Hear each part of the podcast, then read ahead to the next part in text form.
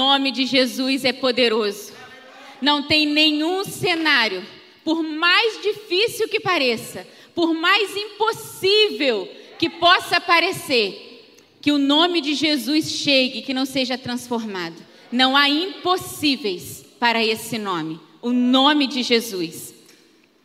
Eu quero louvar muito a Deus por esse dia, quero louvar muito a Deus porque você está aqui, porque você está conectado aí. E eu quero que você abra o seu coração para ser ministrado por Deus nessa noite, porque Deus quer forjar a tua vida. Deus quer capacitar você, Deus quer mostrar para você o caminho que Ele quer trilhar com você. Eu quero que você abra sua Bíblia em 1 Samuel 17, primeiro livro de Samuel, capítulo 17, uma história muito conhecida de todos nós, Davi e Golias. E o tema da nossa mensagem hoje é Forjando um Gigante. Forjando um gigante. Deus já me deu o privilégio de pregar algumas vezes nesse texto. Já preguei para criança nesse texto, já preguei para é, jovem nesse texto, já preguei para adulto nesse texto. E umas semanas atrás eu estava meditando nesse texto e Deus trouxe tanta riqueza ao meu coração sobre esse texto que eu queria compartilhar com vocês. É o capítulo todo, né? 17, mas eu não vou ler tudo, eu vou ler do 41 até o 51. Então, enquanto você abre a sua Bíblia aí em 1 Samuel 17, 41 a 51, eu quero que você entenda que nós vamos falar sobre o mecanismo de Deus para formar um gigante.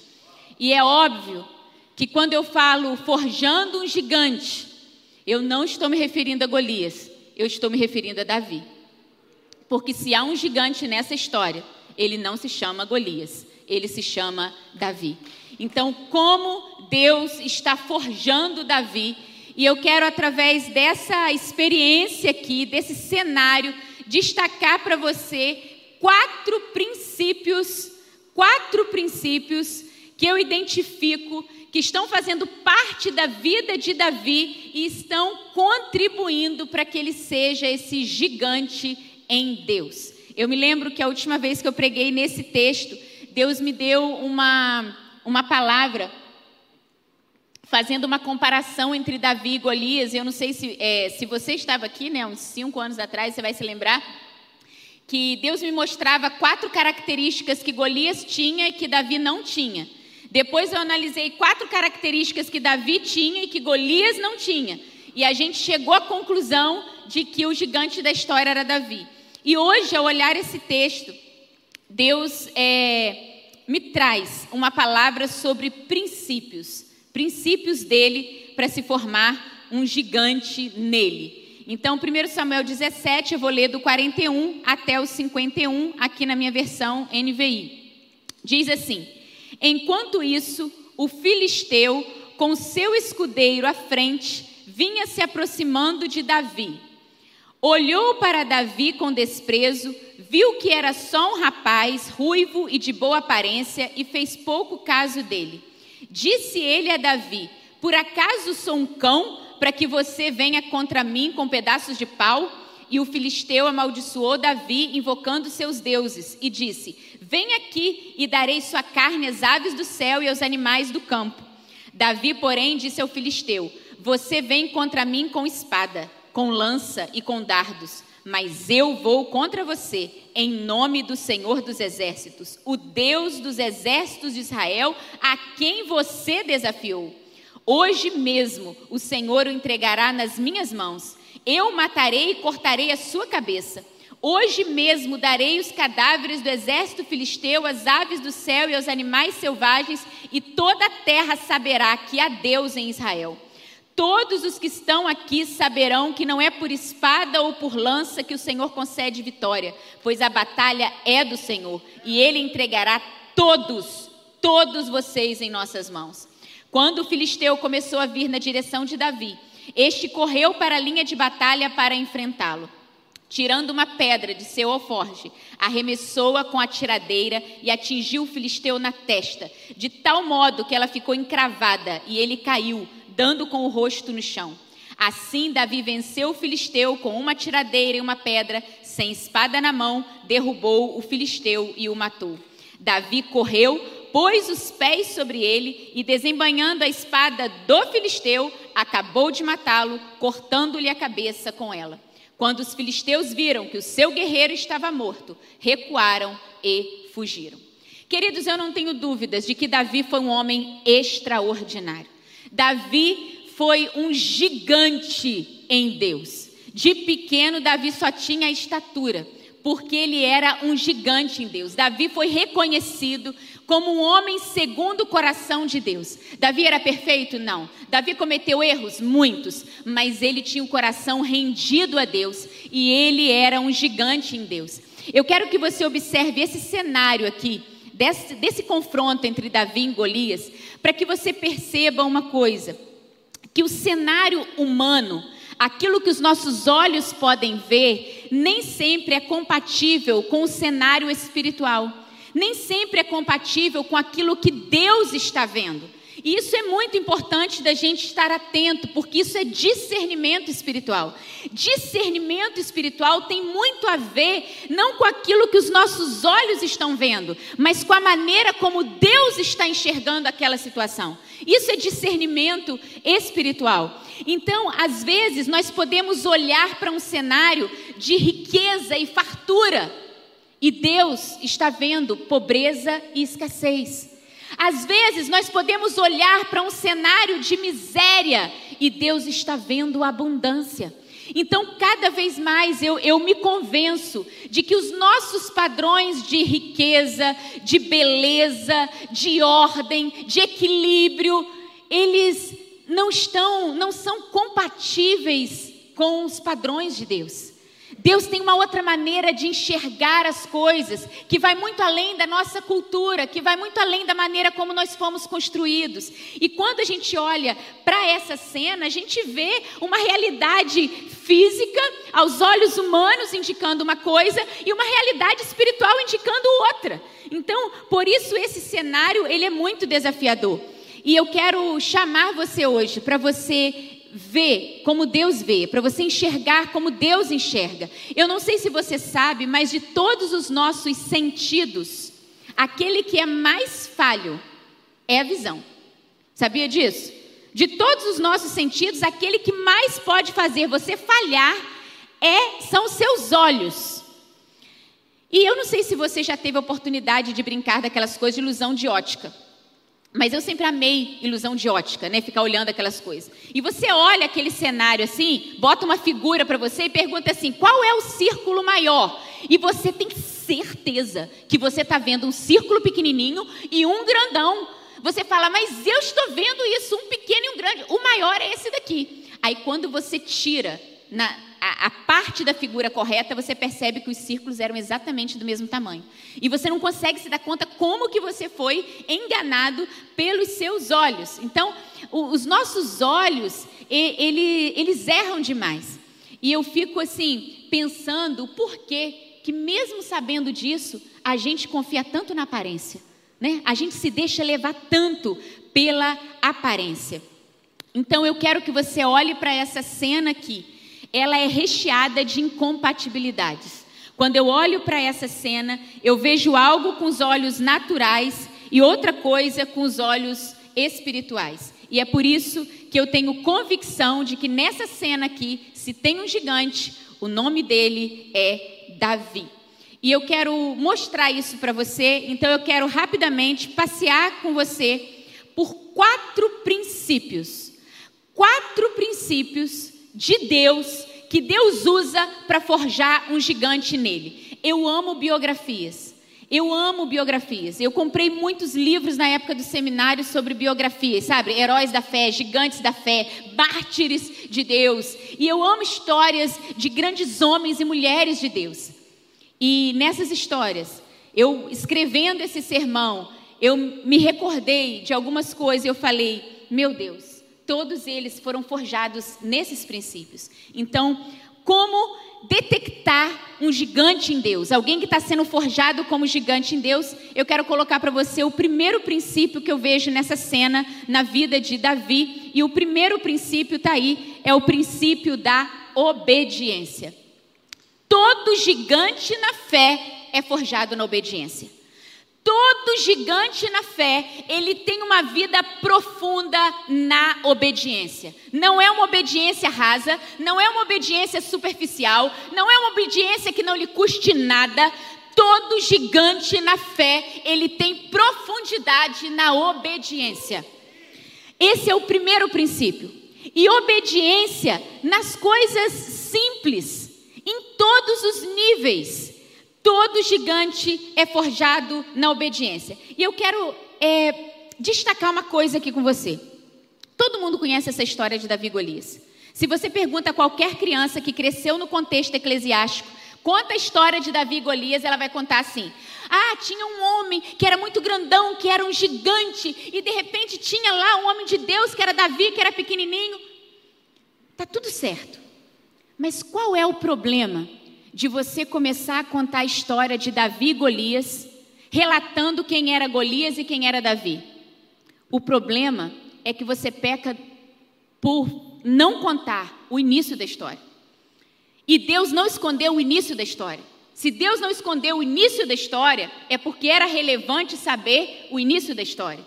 Todo mundo sabe sobre é, essa história de matar gigante. Então, é, todo mundo conhece a história do matar gigante, mas toda essa história de se tornar um herói, de derrotar um gigante, toda essa história de ser aplaudido, sabe, de ser elevado como um grande homem de Deus, toda essa história começou com uma obediência simples de Davi ao seu pai. O seu pai Jessé, a Bíblia diz, o seu pai Jessé pede a Davi para ir lá no campo de batalha levar pão e queijo. Davi era o filho caçula. O seu pai chega e fala: vai no campo de batalha, leva pão e queijo lá. Porque Davi obedeceu a uma ordem simples do seu pai, a uma ordem que aparentemente não tinha nada de extraordinário. Essa obediência simples o levou a um contexto em que Deus colocou o holofote nele e ele derrotou um gigante. Então, eu quero que você preste atenção nessa primeira lição que eu tiro desse princípio aí. E a lição é essa que vai aparecer aí na sua tela. A obediência na simplicidade e no anonimato produz resultados extraordinários. A obediência na simplicidade e no anonimato produz resultados extraordinários. O versículo 17 e 18 diz assim: Nessa ocasião, Jessé disse a seu filho Davi: Pegue uma roupa de grãos tostados e dez pães e leve-os depressa a seus irmãos no acampamento. Leve também estes dez queijos ao comandante da unidade deles. Veja como estão seus irmãos e traga-me alguma garantia de que estão bem, ou traga-me algum sinal, em algumas versões, de que estão bem. Então, toda essa história de matar gigante, de ser um herói, tudo isso começou com um filho obedecendo a uma ordem simples do seu pai. Vai para o campo de batalha, leva pão e queijo lá. Na verdade, Jessé, ele fez três pedidos a Davi. Às vezes a gente passa batido e não percebe, mas Jessé fez três pedidos a Davi. Quais foram os três pedidos? Primeiro, leva pão e queijo. Segundo pedido, veja como estão os seus irmãos. Terceiro pedido, traga-me uma garantia, um sinal de que eles estão bem. Ele pediu essas três coisas a Davi. E é interessante porque Davi, ele fez exatamente como Jessé tinha ordenado. Eu amo é, princípios de obediência na Bíblia. Quando a gente lê a história de Noé, tem um versículo lá, não vou me recordar agora de cabeça, Gênesis 7, 8, alguma coisa assim, que diz assim: E Noé fez tudo como o Senhor lhe tinha ordenado. Aí, quando a gente ouve o contexto de Moisés, tem um versículo lá na Bíblia que fala assim: E Moisés fez tudo como Deus havia ordenado. E eu acho muito interessante, porque quando a Bíblia relata a história de Davi, chega no versículo 20 e fala que ele fez tudo conforme Jessé lhe havia ordenado. Sabe, existe um, um, princípio da obediência que traz resultados extraordinários. E Davi obedece essas três coisas de Jessé. Davi leva pão e queijo, Davi vê como estão seus irmãos. Olha o versículo 22, diz assim: Davi deixou o que havia trazido com o responsável pelos suprimentos. Obedeceu a primeira ordem de Jessé. Correu para a linha de batalha para saber como estavam seus irmãos. Obedeceu a segunda ordem dele. E a terceira era: traga-me uma garantia de que eles estão bem. Queridos, ele voltou com a cabeça do gigante na mão. Não tenho dúvidas de que ele trouxe um sinal e uma garantia de que os seus irmãos estavam bem. Então, é, você tem nesse cenário aí é, um princípio de obediência. Sabe, toda essa história começou com uma obediência. Eu quero dizer algo para você. Às vezes, é, é fácil você querer estar num cenário de holofote. Tem muita gente querendo ostentar cabeça de gigante. Tem muita gente querendo ser aplaudido. A minha pergunta é: você está disposto a levar pães e queijos? Você está disposto a obedecer nas coisas simples? Você está disposto a criar uma vida de obediência no anonimato? Porque é essa vida de obediência na simplicidade e no anonimato que vai produzir cenários para que você vença gigantes.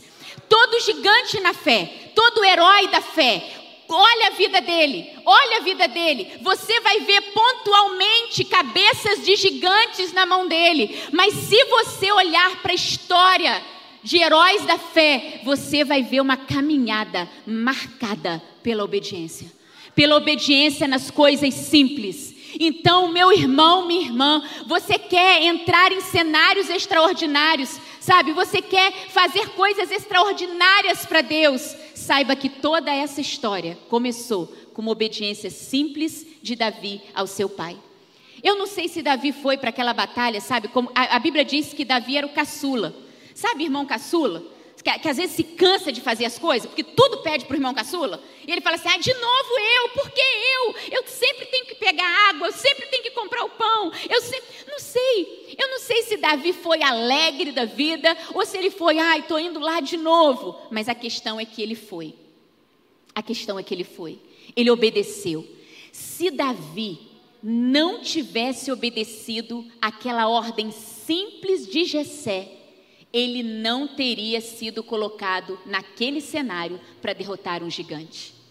Eu quero que você perceba que às vezes Deus te coloca em, em, num cenário muito simples. Deus te pede uma obediência muito simples, sabe? Mas Ele só está criando o ambiente para que você entre num campo de batalha para você voltar com a cabeça de um gigante na mão. Agora, seja fiel nos pães e nos queijos tá? Não dá para querer falar que quer obedecer a Deus do outro lado do mundo. Eu quero fazer missões do outro lado do mundo, eu quero obedecer a Deus do outro lado do mundo.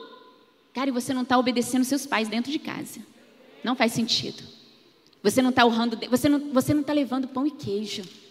E você quer derrotar gigante? Como? Não tem como. Existe um princípio da obediência. No nível, é, obediência no nível raso, querido. No nível raso, é só uma questão de pecar ou não pecar. Obediência no nível profundo é uma questão de entrega completa. Porque obediência no nível raso, você precisa entender para poder obedecer. É aquela pessoa que fala assim: não me explica aqui por que, que eu tenho que dar o dízimo. Tem gente que é assim, né? Não me explica aqui, mas isso é coisa do Antigo Testamento, isso é coisa do Novo. Eu quero entender. Amém. Glória a Deus. Sabe? Mas você precisa entender, mas existe um nível de obediência mais profundo que você escuta a voz dele. E ainda que você não entenda, ainda que você não tenha as respostas, ainda que você não saiba como, você obedece, porque você sabe aquele que está te pedindo. Querido Abraão, Abraão não entendeu por que, que Deus estava pedindo o filho dele, mas ele obedeceu. Eu quero te levar a um nível profundo de obediência. Sai dessa, de, dessa coisa rasa de simplesmente o seguinte: eu, é, isso é pecado ou não é? Isso pode ou não pode? Me explica aqui se isso daqui. Não, querido. Quando você entra no nível profundo de obediência e de renúncia a Deus, Querido, você abre mão de qualquer coisa permitida, sabe? Você, você faz qualquer coisa, você abre mão de qualquer coisa, porque a obediência na sua vida não é algo pontual, ela é um caminho que você trilha. Sabe, existe uma diferença entre você ter na sua vida momentos de obediência e você decidir trilhar um caminho de obediência.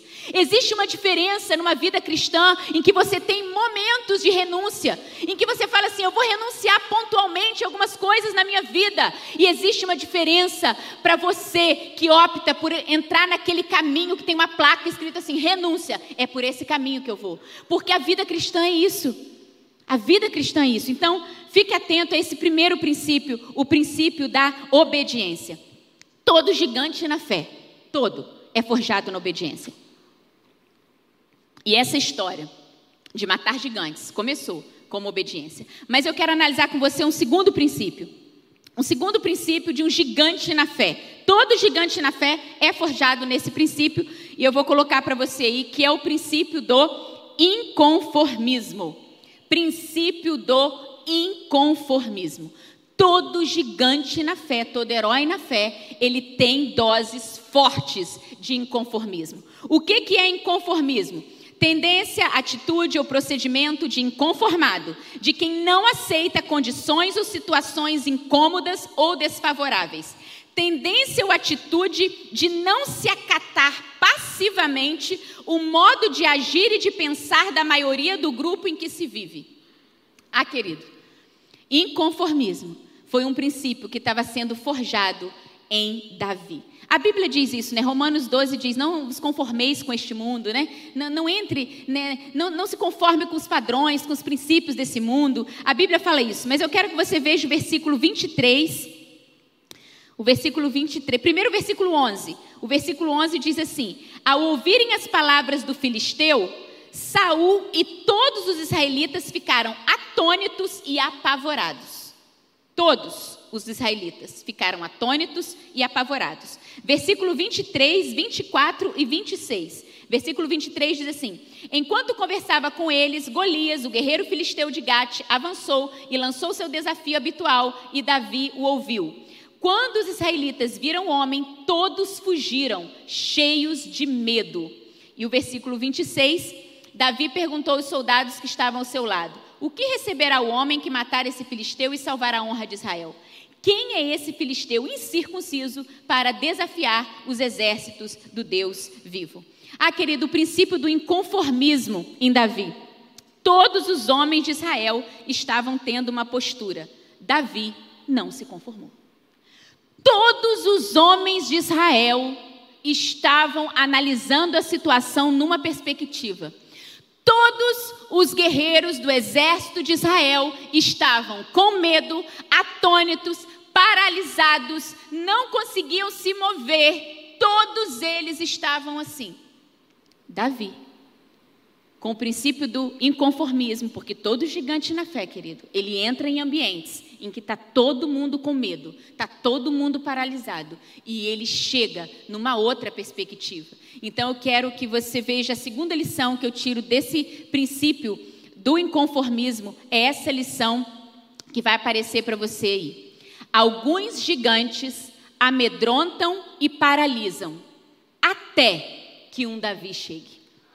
Alguns gigantes amedrontam e paralisam até que um Davi chegue. Até que um Davi chegue. Ah, querido, sabe o que, que Deus ministrava ao meu coração? Que existem ambientes de temor, ambientes de opressão, ambientes de paralisia, esperando você chegar esperando o povo de Deus chegar. E não é por causa de você, é por causa do que você carrega. Sabe, Davi pode ser você. Davi pode ser você. Mas Davi também pode ser uma comunidade. Porque eu tenho convicção no meu espírito que existem ambientes que estão em paralisia, em opressão, com temor, e nós, como comunidade de fé, vamos chegar nesses lugares e nesses ambientes, e a história vai ser mudada. Porque alguns gigantes amedrontam e paralisam até que um Davi chegue. Às vezes, às vezes, Davi é uma decisão que você toma. Às vezes você está num cenário e é uma postura sua, é uma decisão, é uma palavra que você libera naquele ambiente, que é um Davi naquele ambiente, que move aquele ambiente. Então perceba esse princípio do inconformismo. Todo herói da fé, todo gigante que Deus está forjando, ele precisa de doses de inconformismo. Inconformismo. Todo missionário, missionário mesmo, ele é um Davi. Ele não se conforma. Todos os homens de Israel estavam agindo de uma maneira, estavam fazendo a mesma leitura da situação Todo mundo estava fazendo assim, até Davi chegar. E se você olhar e fizer um passeio na Bíblia, você vai ver que isso é real em outras histórias. Todo mundo parou de orar por 30 dias, até que chegou Daniel. Todo mundo reverenciava Amã, se você olhar o livro de Esther, você lê a história de Esther, você vai ver lá que todo mundo reverenciava Amã, até que chegou Mardoqueu. Todo mundo se prostrava diante da estátua de Nabucodonosor, até que chegaram Sadraque, Mesaque e Abidineu. Todo mundo estava atônito, paralisado e com medo de Golias, até que chegou Davi. Ah, queridos, Deus não nos deu espírito de medo, de covardia. Existe um cenário de batalha para a gente entrar, para a gente guerrear e para a gente vencer no nome do Senhor. Deus está falando, eu estou forjando o meu povo com o meu DNA, eu estou forjando o meu exército. Que se levantem, que se manifestem os Davis que se manifestem os Davis. Todo gigante na fé, ele é forjado no inconformismo. Forjado no inconformismo. Ah, querido, terceiro princípio que eu quero analisar com você, que a gente vê nessa história de Davi e Golias, forjando um gigante. Davi foi o grande gigante, é o grande gigante nessa história. E o terceiro princípio que eu percebo nessa história que está aí para você é o princípio da dependência. Princípio da dependência. Ah, querido, todo gigante na fé, todo herói na fé, ele é forjado na dependência de Deus. Forjado na dependência de Deus. Ele precisa levar uma vida profunda na dependência de Deus. Ele precisa ganhar, ó, carcaça na dependência de Deus. É um processo, você não sabe tudo. Davi não sabia tudo. Primeiro Deus te mostra onde chegar. Depois, ele não te mostra como chegar. De, primeiro Deus te mostra onde chegar, depois ele vai te mostrando como chegar. É um processo, querido. Se Deus te mostrasse tudo também, às vezes você nem ia, né? Então, assim, é um processo. Davi não sabia tudo. Eu, eu posso, assim, dizer uma coisa que eu acho, que é Érica achando. Eu tenho para mim que Davi não tinha a menor ideia de como ele venceria Golias. Ele tinha uma certeza, e a certeza era de que ele venceria. Ele tinha uma certeza. Davi falou: hoje o Senhor dos exércitos vai entregar a tua cabeça na minha mão. Davi tinha certeza. Quando Davi falou com Saul, Davi falou: "O Deus que me ajudou a matar o urso, o Deus que me ajudou a matar o leão, esse Deus vai me ajudar a vencer esse filisteu." Davi ele sabia, ele tinha certeza de que Deus entregaria o gigante filisteu na mão dele. Ele sabia, mas ele não sabia o processo. Ele não sabia o processo ele não sabia, pelo menos na totalidade, ele não sabia como isso aconteceria. E eu quero mostrar para você duas razões pelas quais eu acredito nisso. Duas razões pelas quais, assim, eu, eu tenho essa tendência mesmo a acreditar que Davi, ele não tinha muita noção de como as coisas aconteceriam. A primeira razão, dois fatos, na verdade. O primeiro fato é o seguinte: Davi vestiu a armadura de Saul. Cara, Davi vestiu a armadura de Saul.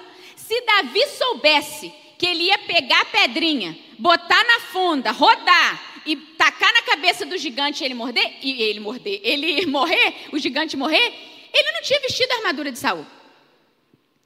Mas Davi fala: Deus vai me entregar esse gigante. Aí Saul fala assim: veste a minha armadura. Davi vestiu, querido, vestir a armadura não era uma coisa simples, não demorava. Porque a armadura naquela época demorava.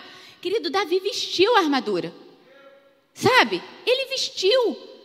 Ele vestiu por quê? Porque ele estava afim de perder tempo só para poder ficar desengonçado e depois dizer que não, que não dava? Não. Ele não sabia todo o processo. Ele não sabia como as coisas aconteceriam.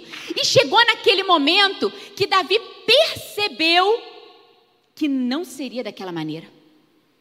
Ele errou. Não era daquela maneira. Ele vai lá, tira tudo. Então, assim, o primeiro fato que eu tenho convicção de que, Deus, que, de, de que Davi não sabia como a coisa aconteceria, o primeiro fato é ele vestiu a armadura de Saul. Mas tem um outro fato também que indica para mim que ele não sabia como tudo aconteceria. E o segundo fato é o seguinte: quando ele deixa a armadura de Saul, a Bíblia diz que ele vai no riacho e pega cinco pedras. Querido, ele não pegou uma, não. Ele pegou cinco.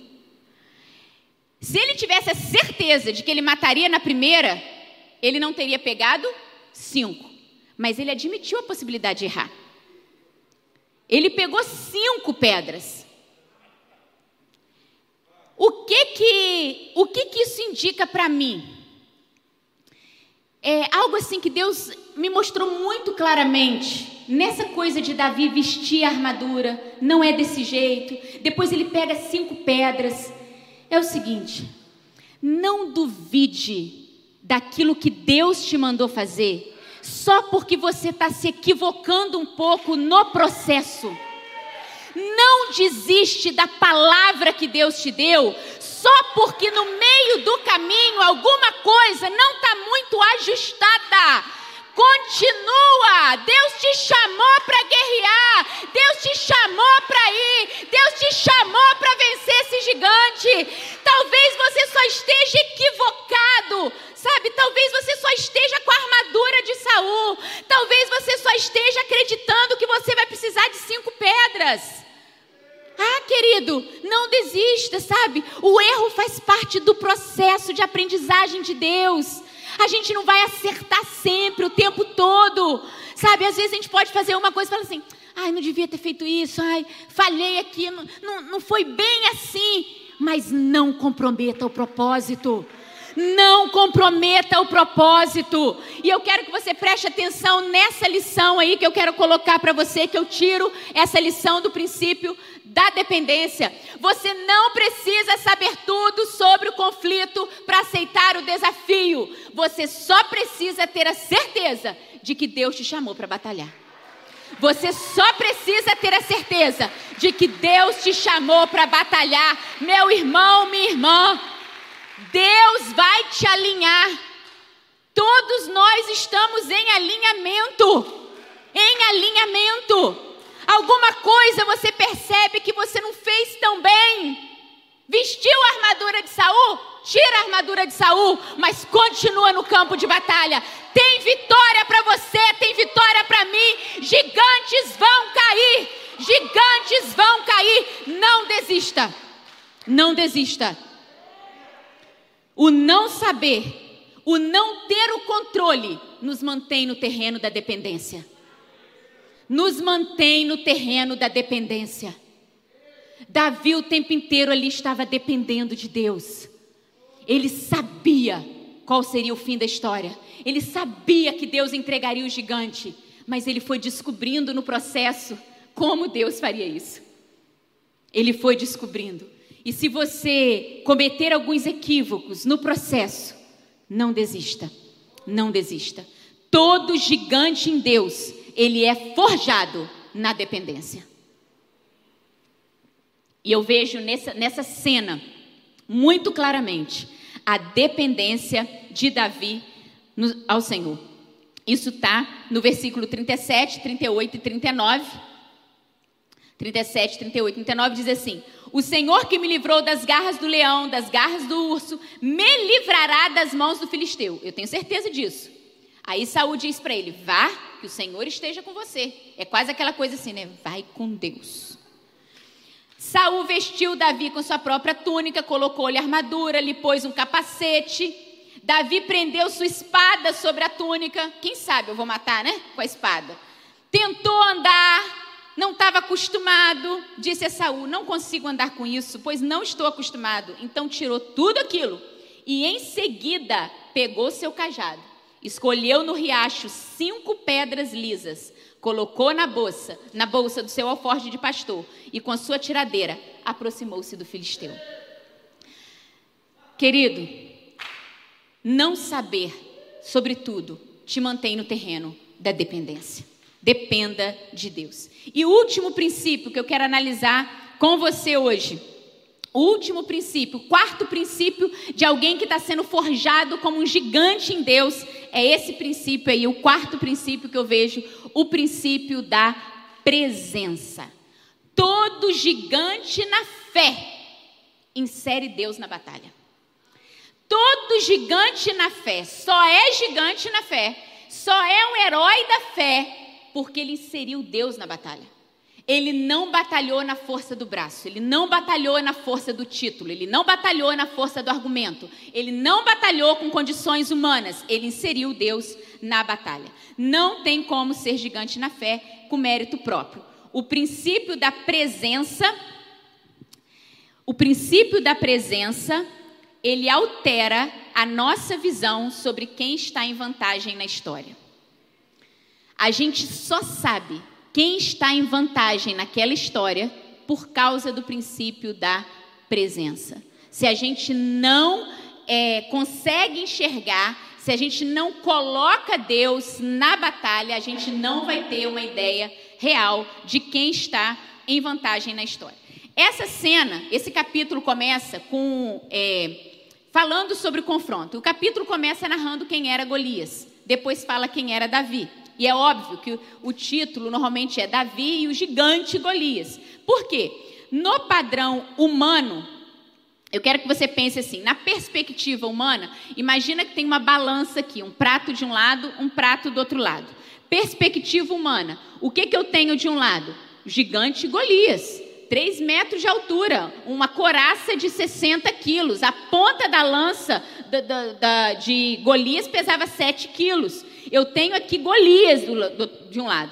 No outro lado do prato eu tenho Davi, ruivo, caçula, pequeno, não é nem guerreiro, não tem armadura, não tem nada. É óbvio que eu olho e num padrão humano, o, pa, o prato da balança onde está Davi, onde está Golias, é muito mais pesado.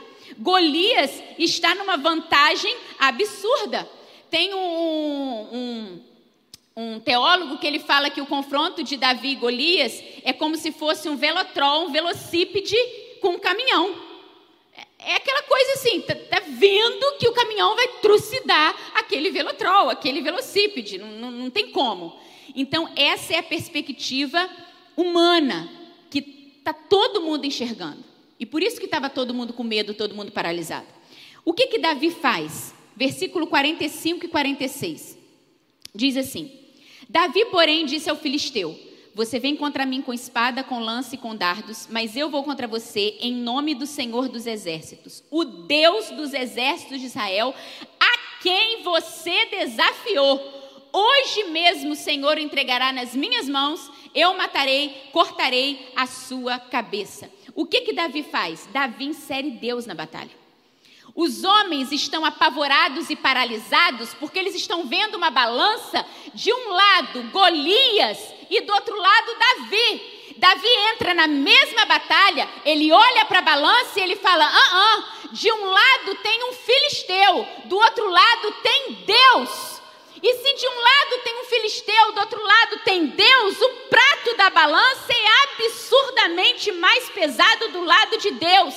E eu não posso nem falar que de um lado tem o gigante filisteu, do outro lado tem Deus. Sabe por quê? Porque não tem como você colocar adjetivo de gigante se do outro lado da balança tem Deus. Não dá. E essa lição que eu tiro é desse princípio da presença com Deus na batalha todo gigante vira pigmeu. Com Deus na batalha, todo gigante vira pigmeu. Sabe pigmeu, aquele povo que é todo baixinho, tudo pequenininho? Querido, só é gigante Golias se você achar que do outro lado da balança tem um menino chamado Davi. Porque se você compreender que do outro lado da balança está o Deus de Israel, não tem como ter gigante do outro lado. Do outro lado tem um pigmeu, um filisteu qualquer. Então, o princípio da presença é a capacidade que todo gigante em Deus tem de inserir Deus na batalha, inserir Deus. Ah, querido, o princípio da presença de Deus com seu povo. Sabe o que Davi entende, que Davi percebe de cara? Que Golias não estava afrontando o exército de Israel. Golias estava afrontando o Deus de Israel. E Davi fala isso. Davi fala assim: Eu vou contra ti em nome do Senhor dos exércitos a quem você desafiou. E não sou eu que vou pegar sua cabeça. O Deus de Israel, o Senhor dos exércitos, vai me entregar sua cabeça. Davi sabia que quem estava do outro lado da balança lutando era Deus, não era ele. Era Deus. Isso faz toda a diferença, meu irmão. É o princípio da presença. Querido, toda vez que você fala mal do povo de Deus, você está falando contra Deus. Se você persegue a igreja do Senhor, você está perseguindo o próprio Deus. Querido, a gente sabe disso. Davi sacou isso. Davi sacou. Peraí, esse cara não está falando contra o exército de Israel. Esse cara está falando contra o próprio Deus. Porque quem fala mal do povo de Deus está falando contra Deus. Olha para a Bíblia. O apóstolo Paulo, Saulo, perseguia os cristãos, matava os cristãos, prendia os cristãos. Ele está a caminho de Damasco. Jesus aparece para ele. Ele fala: Quem és, Senhor? O que, que Jesus responde? Eu sou Jesus a quem tu persegues. Saulo não estava perseguindo Jesus, Saulo estava perseguindo os cristãos. Mas existe o princípio da presença. Deus está com o seu povo. Se você persegue o povo dele, você está perseguindo o próprio Deus. Porque existe o princípio da presença, que a gente chama de princípio Emanuel. Deus conosco. Se tem algo que faz parte da aliança divina, sabe? Quando a gente estuda alianças na Bíblia, as alianças divinas, elas têm uma essência, as alianças divinas, todas elas. Noé, Moisés, Davi, todas elas, Adão, Toda aliança divina, ela tem o princípio Emanuel, que é o princípio da presença. Tem uma frase que é característica da aliança divina, que se repete na Bíblia de Gênesis Apocalipse. A frase é: Eu serei o vosso Deus, vós sereis o meu povo. Eu serei o vosso Deus, vós sereis o meu povo. É o princípio Emanuel, o princípio Deus conosco. Toda aliança implica a ideia de que Deus está com o seu povo. O povo não está abandonado. Deus está com o seu povo. Essa é a essência da aliança. É o princípio Emanuel, o princípio da presença, sabe? E Davi, ele sabia disso. Davi ele sabia disso e por isso ele inseriu Deus na história. E quando ele insere Deus na batalha, nada compete com Deus. Nada compete com Deus. Nada surpreende Deus. Nada é mais forte do que Deus. Nada pode derrotar Deus, nada é maior do que Deus, nada é mais poderoso do que Deus, nada é mais inteligente, ninguém é mais forte. Davi viu que a luta era desproporcional, mas era desproporcional não porque era ele lutando com um gigante, era desproporcional porque era um filisteu lutando contra o próprio Senhor. Todo gigante na fé, ele é forjado forjado no entendimento da presença, no entendimento desse princípio Emanuel.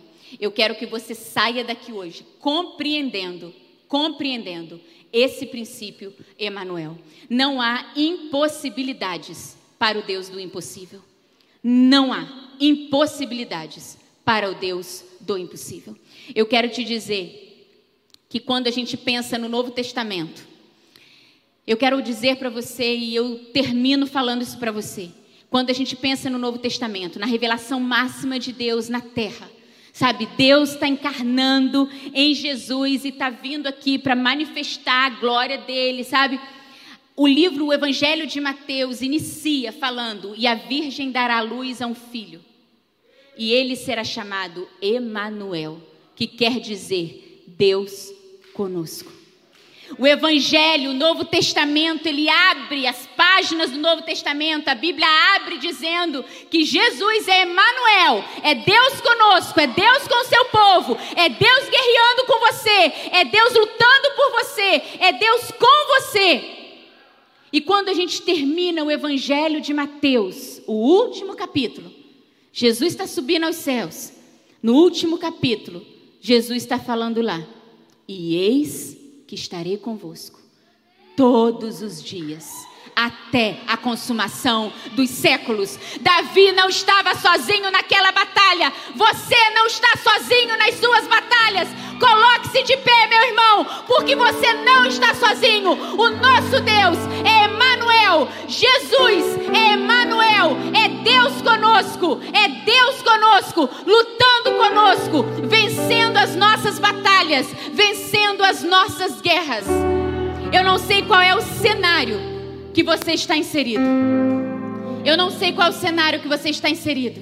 Mas eu quero dizer para você que Deus está forjando uma geração de gigantes nele. Uma geração de gigantes nele. E uma geração de gigantes em Deus. São é, pessoas, compreende uma geração que entende sobre obediência, que entende sobre inconformismo, que entende sobre dependência e entende sobre Presença de Deus. Presença de Deus. Ah, queridos, existem gigantes que amedrontam até que um Davi chegue. Existe uma expectativa em toda a criação para a manifestação dos filhos de Deus. Existe uma expectativa para o seu posicionamento em Deus.